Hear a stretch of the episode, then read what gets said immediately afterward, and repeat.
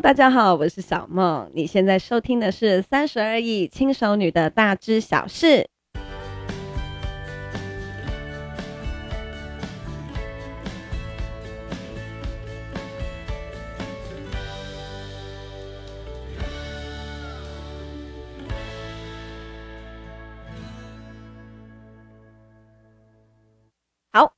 今年呢、因为疫情的关系啊，大家都不能出国，对不对啊？我到底什么时候才可以出国？我真的好想出国。我已经在台湾闷一年了，哪里都不能去，觉得很痛苦。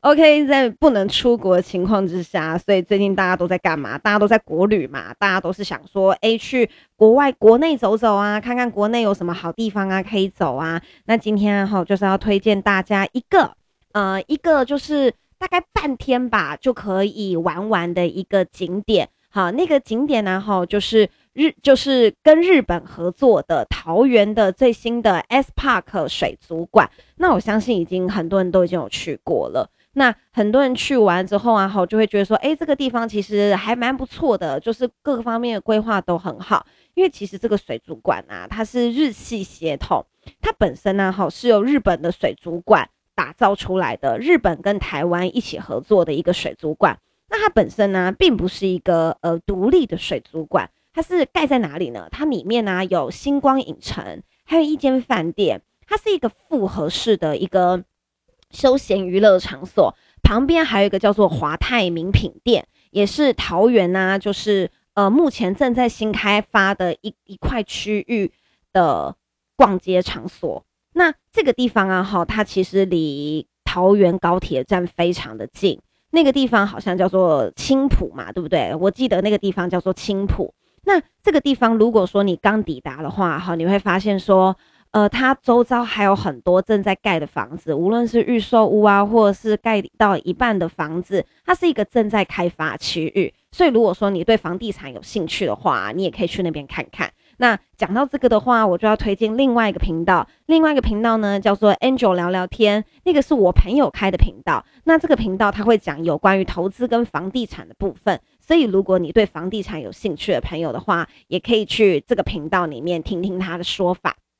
那我们把话题拉回到 SPA 这个水族馆。那这个水族馆本身呢，哈，是有什么样比较有特色的地方吗？它其实是它各方面的规划起来，让你逛起来都觉得相当的舒适。所以其实我很推荐，如果说你住台北的话，你大概一个下午，你只要排出。空出你一个下午的时间，你就可以走完这个景点。那如果说哈，你是呃住在台北以外的地方，你可能就要用一天的时间，我们就当做是一日游的一个概念，因为附近也有很多地方可以去走走。比如星光影城呢，你也可以看个电影再走，也可以去华泰名品店逛一下再走。那这个地方的话，哈，如果你是外县市的话，你就安排个一天；如果你是台北的话呢，你大概就是半天就可以把它搞定。那你要怎么样子前往呢？如果你今天搭是高铁的话，哈，搭高铁啊，也只需要走路十分钟左右就可以抵达。如果你是开车，你就照着 Google 导航走，直接抵达。停车它有很多地方可以停。如果你是要直接停在 S Park 水族馆的停车场的话，它就是跟星光影城还有饭店一起共用。那听清楚哦，如果啊你要开车去啊，哈，你的一台车只能够抵一个小时。如果说你是用那个门票，你想要去抵停车券的话，那你就是一张门票只能够抵一台车。就算你这一台车里面有十几张票，它都不能抵一台车。用那个门票就是只能够抵一个小时。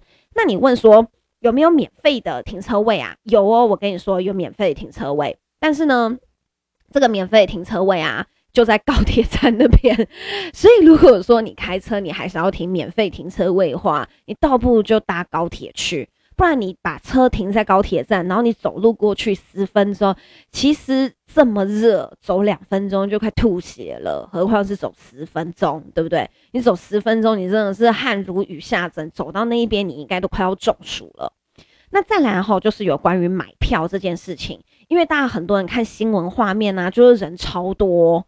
人有够多，然后你根本不晓得在哪里买票，他都只有说票要上网预购，那票到底要在哪里买？哎，他真的现场不卖哦，不管你有什么多特殊的理由，管你是日本人，管你是什么样子的情况，我跟你讲，我真的去的那一天，有人就在门口就是在哭天抢地，就讲说什么我们怎样怎样怎样啊，我们就是要进去了，那你们一点都不能够通融一下吗？这样他们真的很硬。不给通融就是不给通融，我觉得这可能跟他们是日系协同有关系，因为买票那边也还有日本人员正在正在指导，他们里面的工作人员很多区块都还是由日本人在指导，日本人在导览。那所以啊，哈，你知道。所以你一定要记得，他真的就是现场完全不售票，就这不管你在干嘛或怎样的时候，他就是怎样都不会通融，他就是一定要你网络上面先买好。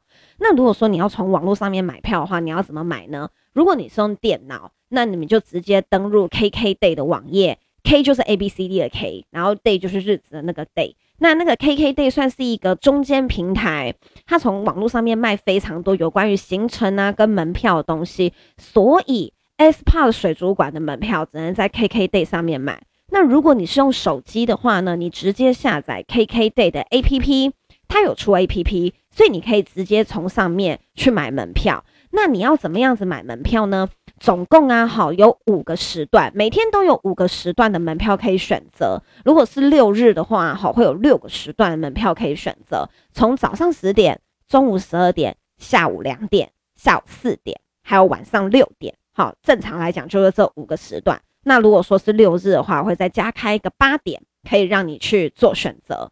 那它每一个时段都有限制人数，所以你从 KKday 上面去看呐、那个时段如果已经反白了，如果已经反白了，不给你选了，就代表这个时段的门票已经全部卖完了。所以它每一个时段都有限制人数。那你说，哎、欸，它已经限制人数了，它已经有在做入场人数的管理。那为什么新闻上面那个排队的画面那么夸张啊？感觉就是进去要等很久诶、我跟你说，这个真的有技巧，这个我真的很厉害。我告诉你要怎么样子进场，因为你想哦，他进场分流，他就是不想要让你一次人那么多就全部通通都挤在那边。他进场有分流，可是出来是不分流的，出来出。出入场里面是只有入场有分流，出场是没有限制时段的，所以你进去你要在里面待多久都可以，都没有问题。哈，所以它只有进场的时候分流，两点到四点的这个时段，然后就是给两点门票的人可以进场。所以啊，你想一下哦，这个这个两个小时的时段买票人全部通通都会挤在两点这个时候入场。所以你就千万不要两点就傻傻站在那边等入场，因为他进场是扫 QR code。你从 KKD 上面买好票之后，他就是以扫 QR code 的方式入场。那你一个人扫一个 QR code 都要一秒。那如果说我们少说，比如说一千个人好了，一千个人的话，最快最快最快也要一千秒。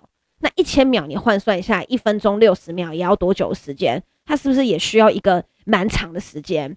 所以啊，如果说你是买两点的票，你就三点再入场。我跟你讲，真的没有其他人跟你抢了，真的不会有人再跟你抢入场去去扫 QR code 这个动，这这这这个这个入场的时间就不会再有人跟你抢了。如果说你买十点的票，你就十一点再到；如果你买十二点的票，你就一点再到。但是你不要傻傻的十二点的票，然后两点到，你买十二点的票。你两点才到，你还是要排队，因为两点的人要入场了。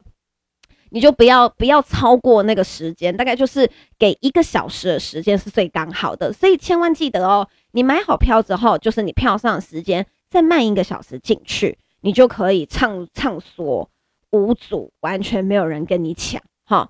那进去之后，它总共分三层楼。你进去之后啊哈，你最会看到的第一层楼。最漂亮的那个第一层楼，就是我们在日本的那种水族馆很容易看到了很大的玻璃帷幕，很漂亮的玻璃帷幕，然后里面有各种鱼，有鲨鱼啊，有小鱼啊，然后还会有喂鱼秀。如果你运气好的话，你还会看到喂鱼秀。那你在那边看到鲨鱼啊，跟小鱼在那边游来游去，就很多人就会在那边拍照。那面玻璃真的很大，很壮观，看了会觉得有一种。嗯、很赏心悦目的感觉，因为它很巨大，然后里面无论鲨鱼的种类也蛮多的，然后小鱼的种类也蛮多的。那很多人就会在那边问说啊，就是我在现场的时候，就有小朋友问妈妈说：“那妈妈妈妈，为什么那个鲨鱼不会吃那个小鱼呢？”哈，那个妈妈也回答不出个所以然来。其实啊。就是为什么鲨鱼可以跟其他鱼类关在一起，但是鲨鱼却不会去吃其他的鱼类？就是有两个很重要的关键。第一个关键呢、啊，就是你鲨鱼要喂饱，你不能够让鲨鱼没有喂饱，然后就待在那个空间，那样很恐怖，因为它就真的会去吃其他的鱼。可是如果说你把鲨鱼喂饱的话，哈，第一个它已经饱了，它自然而然就不会想要再去吃其他的，其实吃其他的鱼类，对不对？那但是啊，哈，就是除了这一点之外还不够，还有另外一个点要做好，就是什么呢？就是那个鱼放进去水缸的时间要分开。鲨鱼要先经过训练，什么样子的训练呢？鲨鱼要先经过一个训练，叫做“鱼鱼是朋友，鱼鱼不可以吃”的训练。这是真的，这不是我瞎掰的，这是真的是大家查一下就知道了。这个是我很久以前去。去冲绳的那个水族馆时候，导游讲的，但是真的有这件事情，这真的不是我瞎掰的。就是鲨鱼要先经过一个，就是鱼是好朋友，我们要跟它生活在同一个空间里面，我们不可以吃它 的那个训练过程，这个是真的哈。那其实啊，哈，能够养在水族馆里面，本身鲨鱼种类也不多啦，就是它有一定的限制，因为其实鲨鱼本身呢、不是一种。适合养在缸里面的生物，像大家最喜欢看那个，大家在那看那个电影啊，是不是常常有大白鲨这一类电影？可是水族馆里面为什么没有大白鲨？或是水族馆里面鲨鱼就那几类？因为其实鲨鱼它本身游起来的速度非常的快，那无论你如何打造一个水缸，对它来讲都只是一座游泳池而已，对它来讲是无法满足的，所以。很多鲨鱼啊、大白鲨啊这一类的动物，它不能够养在水缸里面，因为它死很快，它一下子就会死掉，然后不然就是会得忧郁症，再不然就是会抓狂，会一直疯狂撞玻璃，它活得不快乐。对，所以其实像水族馆里面，你能够看到鲨鱼种类，永远就是那几种，因为只有那几种是可以被人类饲养的，其他都是没有办法被人类饲养的。那所以啊。呃，你在看 S Park 的时候啊，哈，你也会为那些动物感到，呃，算是也也算是替他们高兴，因为你会很明显发现啊，它的生活空间都蛮大的，嗯、呃，除了除了你第一第一楼一楼看到的大水缸之外，就算是其他的动物，你也会发现它的生存空间跟其他的水族馆或者是跟比较旧型的水族馆相比，它的生存空间都算大。那除了一楼啊，哈，一一楼是水族馆之后啊，哈，一呃不不是水族馆啦，我们就已经在水族馆里面了。一楼的那个玻璃缸啊，哈，是呃你一进去就会看到的。再来，接下来他会引导你往三楼走，因为二楼是最精彩的，二楼是企鹅啊跟水母最精彩的那一区，所以他会先引导你到三楼，三楼去看一些比较呃算是疗愈型、可爱型的动物。然后再到二楼去看企鹅跟水母，这个他们的主打秀。那三楼有什么呢？三楼有一个算是丛林探险的一个区块。那这个区块里面呢、就有就有展示蜥蜴那一区，我就不敢仔细看，因为我本身是一个很害怕。嗯、爬行类动物的人，我本身是一个很害怕蜥蜴啊、蛇啊这一类东西的人，所以那一区块我就，我就是迅速逃掉。但是那一区有一个很可爱的动物，就是长鼻浣熊，应该是长鼻浣熊。那那个长鼻浣熊啊，它的生活空间也蛮有趣的。它的展场中间有一棵树，树那一边呢有挖一个树洞。它的意思就是说，长鼻浣熊睡觉的时候会在这边。可是这个树洞的上面有做一个空桥。这个空桥可以让它连接到另外一块很大片的土地，长鼻浣熊是可以在那边奔跑的哦。就是它的空间大到这种程度，如果你运气如呃，并且啊，你如果运气好的话，你就可以看到长鼻浣熊啊，在天空步道上面，在那边走来走去，你会觉得哦，好可爱哦，真的很可爱。然后它的水池那一边呢，有很像魟鱼，但我不知道它是不是魟鱼的东西。它的背面的颜色非常的鲜艳，黑白交错，尾巴跟魟鱼一样，有一根长长的刺，形状各方面什么的都像魟鱼，可是它就看起来不像是魟鱼的颜色，因为它太显眼了，或者是它是热带魟鱼，我也不知道。但是那个也是很漂亮，也是很值得看的。再来就是三楼还有一区，就是全部通通都是魟鱼。那魟鱼，我个人觉得魟鱼那一缸有一点点小，不知道是不是我的错觉还是怎样。我觉得那一缸水缸池没有特别的大。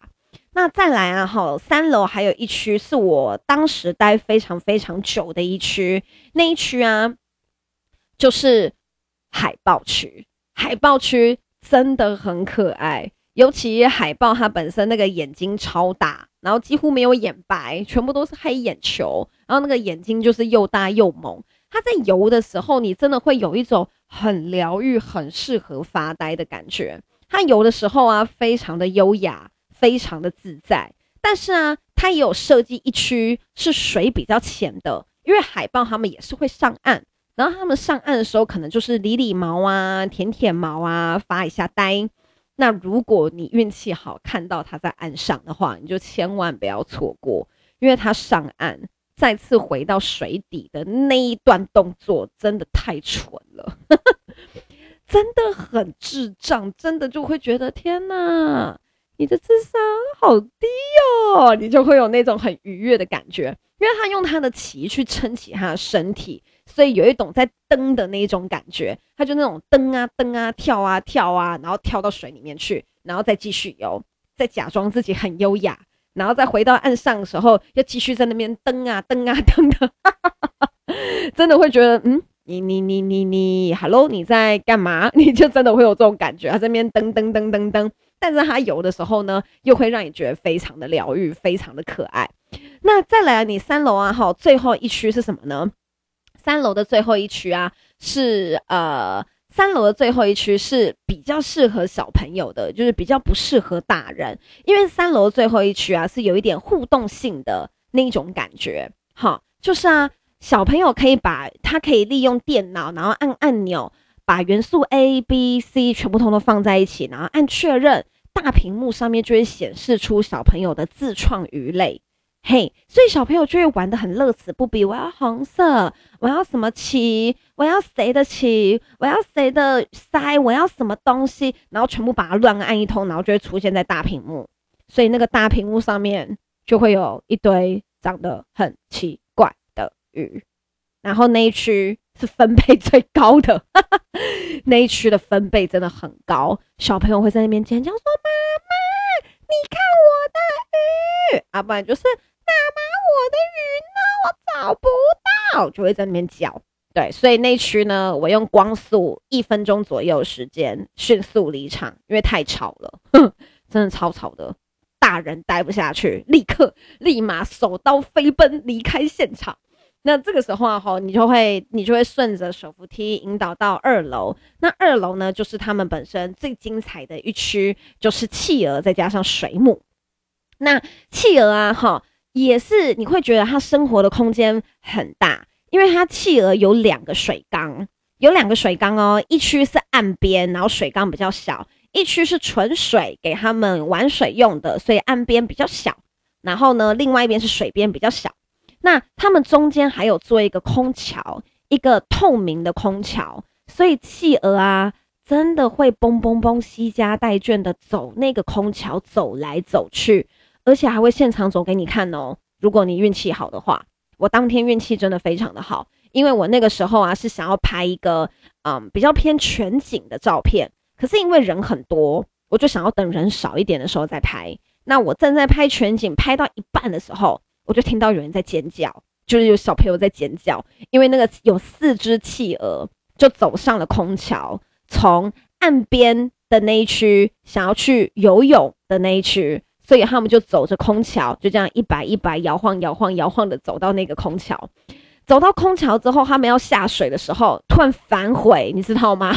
我录影录到一半，我想说反悔反悔个屁呀，给我跳下去啊！你现在反悔个什么屁呀你？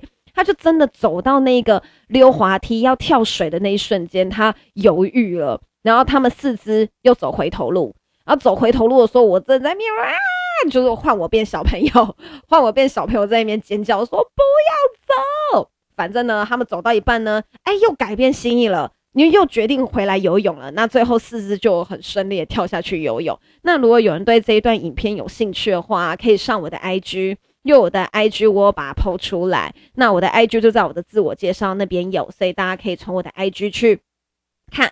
看这一段我讲那个犹豫的企鹅跳水影片，真的是蛮可爱的。那如果说你你希望你真的抵达的时间可以百分之百看到企鹅走空桥这个画面的话，哈，建议你可以中午或者是快傍晚的时候去，所以差不多就是十点那一场跟下午四点那一场，因为我知道他们是我有听说他们是四，他们是中午跟傍晚的时候会吃饭。他们中午跟傍晚的时候会吃饭，所以工作人员就会引导他们过来吃鱼。工作人员也会走那个空桥，然后带着鱼来诱拐，有来诱拐他们吃饭。好，那有人是从网络上面看到是说，就是工作人员会把他们先全部通通都赶到一边，然后喂他们吃饱，再让他们自己就是随意走动。好，所以如果说你想要看到企鹅走空桥的话呢，记得。就是记得你可能大概十点左右的那一场入场，跟四点左右的那一场入场，因为你逛到那一边的时候，就差不多是中午跟傍晚的时间。那到最后啊，好，最后最后呢，就是什么？就是哪一区？就是水母，就是人最多的水母。我跟你说，水母的人真的很多，你知道为什么吗？因为全部都是美啊，在那边拍照。哦，我自己也是有拍几张。讲人家没呀，拍照好像自己没拍照一样，没有，我自己也有拍，我自己有拍，但是我没有像他们拍那么夸张，因为啊，有一那那一区的水母啊，有没啊，真的是拍到，真的我真的觉得太夸张了，因为那一区有十几缸的水母，它每一缸都要拍照，每一缸都一堆梅啊在拍照，有梅啊还去换衣服再来继续拍照，我真的看都傻眼。那水母那一区啊，除了很多人在拍照啊，的确是因为它真的很适合拍照。因为水母区啊，它有搭配音乐，还有搭配光影。它搭配光影是什么呢？它它搭配的光影是春夏秋冬。那它春夏秋冬还有搭配不同的音乐，让你有一种就是哇，有一种就是海底世界，跟着海底动物们一起经历四季的感觉。所以，如果你有兴趣在那边多待一会儿的话，你可以把四季看完。你可以看那个光影打在水母的身上的时候，那个画面真的很美，白光、蓝光、红光、绿光四种光轮流打在水母缸上面，非常的像万花筒。对，非常非常的像万花筒，主要是一个大型的万花筒。那水母因为它会一直不断的游。所以它的光折射在墙上跟地面上是非常多变、非常绚丽的。也就是因为这样，所以妹仔们都在拍照。你还是可以找到一些空档的时段，就是没有什么人拍照的时段，就是这一批妹仔拍完跟下一批妹仔快要进来的那个时段，你还是有那么一点点的小空隙，可以抓紧空间，就是立马定，快点，快很准。赶快来把照片拍完。那水母区啊，哈，还有一面墙啊，哈，是比较特别的，就是在水母区刚入刚入场的时候呢，有一个圆形缸，圆形缸，然后里面是蓝色的背景搭配白色的外墙。那一缸应该很多人从网络上面都已经有看到照片跟看到资料了。我告诉你，那一缸拍照要排队，而且排至少半小时以上。为什么要排那么久？因为妹啊，有的就会拍十分钟以上，有的妹啊，就是真的很赶，在众目睽睽之下，就是拍的很久。所以那一缸啊，我真的智商还在，我理智也还在，我真的没有冲过去拍照，因为我觉得人太多了，我不想。那边拍照大概真的就是你要在众目睽睽之下摆一堆很三八姿势，这种事情我真的做不来。嘿，对，我还是有一点点，you know，羞耻心。我还是有一点点羞耻心在的。那如果我们今天就是把，就是大家照着我讲这个步骤，把这一区全部都看完之后啊，他就会引导你到咖啡厅。那个咖啡厅其实我也是相当的推荐，因为啊，那个咖啡厅它的呃水准很高。那座位也很多元化，有那种孤单一人坐的一人座座位，也有那种呃四人座座位比较宽敞的，然后沙发区，然后栏杆区，全部通通都有，并且它的咖啡厅啊，有一个很特别的 H 形状的水缸，你可以看到企鹅在那边游泳，有没有很疗愈？它跟啊企鹅区的那一块的水缸的位置是相连的，所以你就会发现，哇塞，企鹅的移动空间真的很大诶。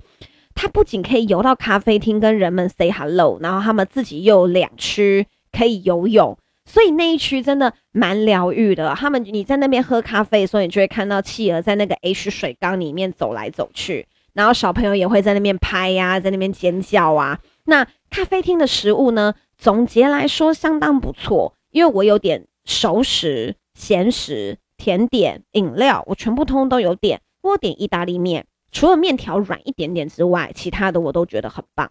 那当然，观光区嘛，它的价格不会太便宜。那有一个东西我非常的推，就是企鹅铜锣烧，因为那个企鹅铜锣烧上面图案很可爱，那里面本身的豆沙不会太甜。那铜锣烧的饼皮蛮香的，只是它上面的那个 logo 印子真的超可爱。那个铁那个铜锣烧啊，我差点讲成铁板烧。铜锣烧上面的印子啊，是企鹅的脚印。我原本想说这个东西是什么啊？这是爱心吗？爱心的样子也不太像啊。然后再仔细看久一点。啊，它是企鹅的脚印，你就觉得自己太可爱了吧？所以那一块铜锣烧，我真的还蛮推荐大家去把它吃一吃的。那吃完铜锣烧，它算是一个中间的休息站，中继的休息站。休，我在讲什么啊？哦，中间的休息站，那个中间的休息站呢？好，是你休息完了，它外面还有一区一小区，是呃。养在室外的，那养在室外的那一区啊，就比较像是蜥蜴呀、啊、蛇那一区的。那如果说你们家里面有小朋友的话，到的话也可以提前去报名潮汐活动。那潮汐活动啊，就是在咖啡馆外面室外的那一区，有小朋友可以玩的潮汐活动、潮间带活动，可以去那边挖土啊、捉泥鳅啊，类似这样子的呃体验营。那除了除了除了旁边是户外区啊，它还有一区也是属于半户外区，就是表演区。那那个表演区本身是跟海豹海豹咚咚咚的那个海豹那一区是连在一起的，所以就算那一天没有表演，你坐在那一边那个半开放的展望台，你坐在那一边，你运气好的话，你也会看到海豹上来游泳，还蛮有趣的。对，因为那一区啊，就是会有。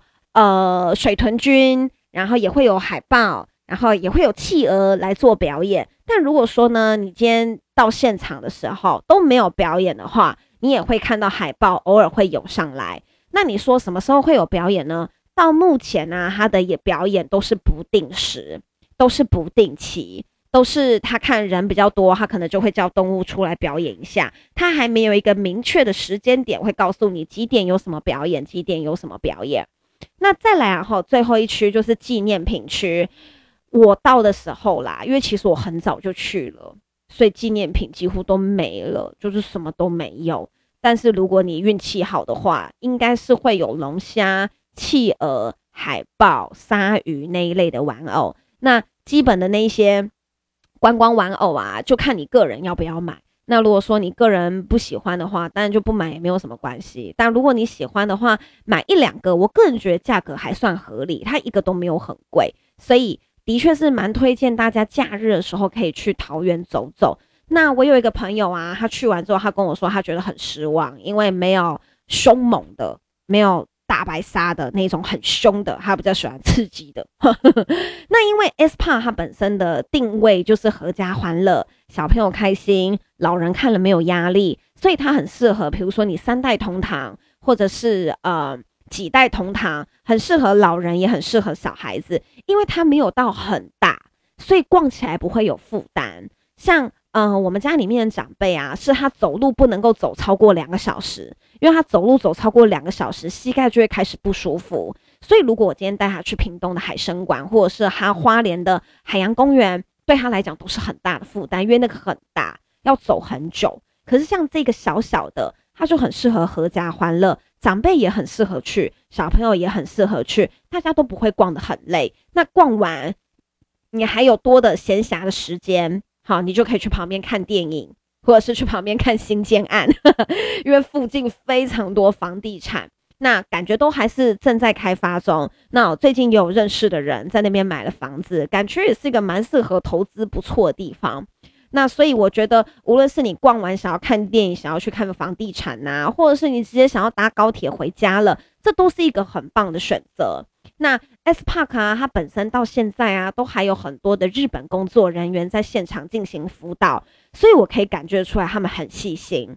也许一年之后啦，或者是两年之后，可能那个日系血统不在，变成台式风格，也有可能会有那样子的一天。但是至少到目前为止，它的整体营运啊、安排、动线各方面都让你感到舒适无比，所以我非常非常推荐。大家有空的时候啊，都可以去那一边走走，也觉得哈、啊、很适合当日游或者是一日游。那如果说你今天是，但是如果说你今天是住在南部，好，你今天可能是住在呃高雄、屏东，那你说我想要特地去看 X Park，值不值得？我个人就是觉得有点太大费周章，你倒不如就是趁你自己本身已经要去新竹或者是桃园玩的时候，把它列入一个点。不要专程为了他去，因为专程为了他去，你可能就会失望。但如果你把它列入一个点的话呢，你会觉得，诶，这个是相当不错的。好，那我们今天呢的分享就到这边，谢谢大家。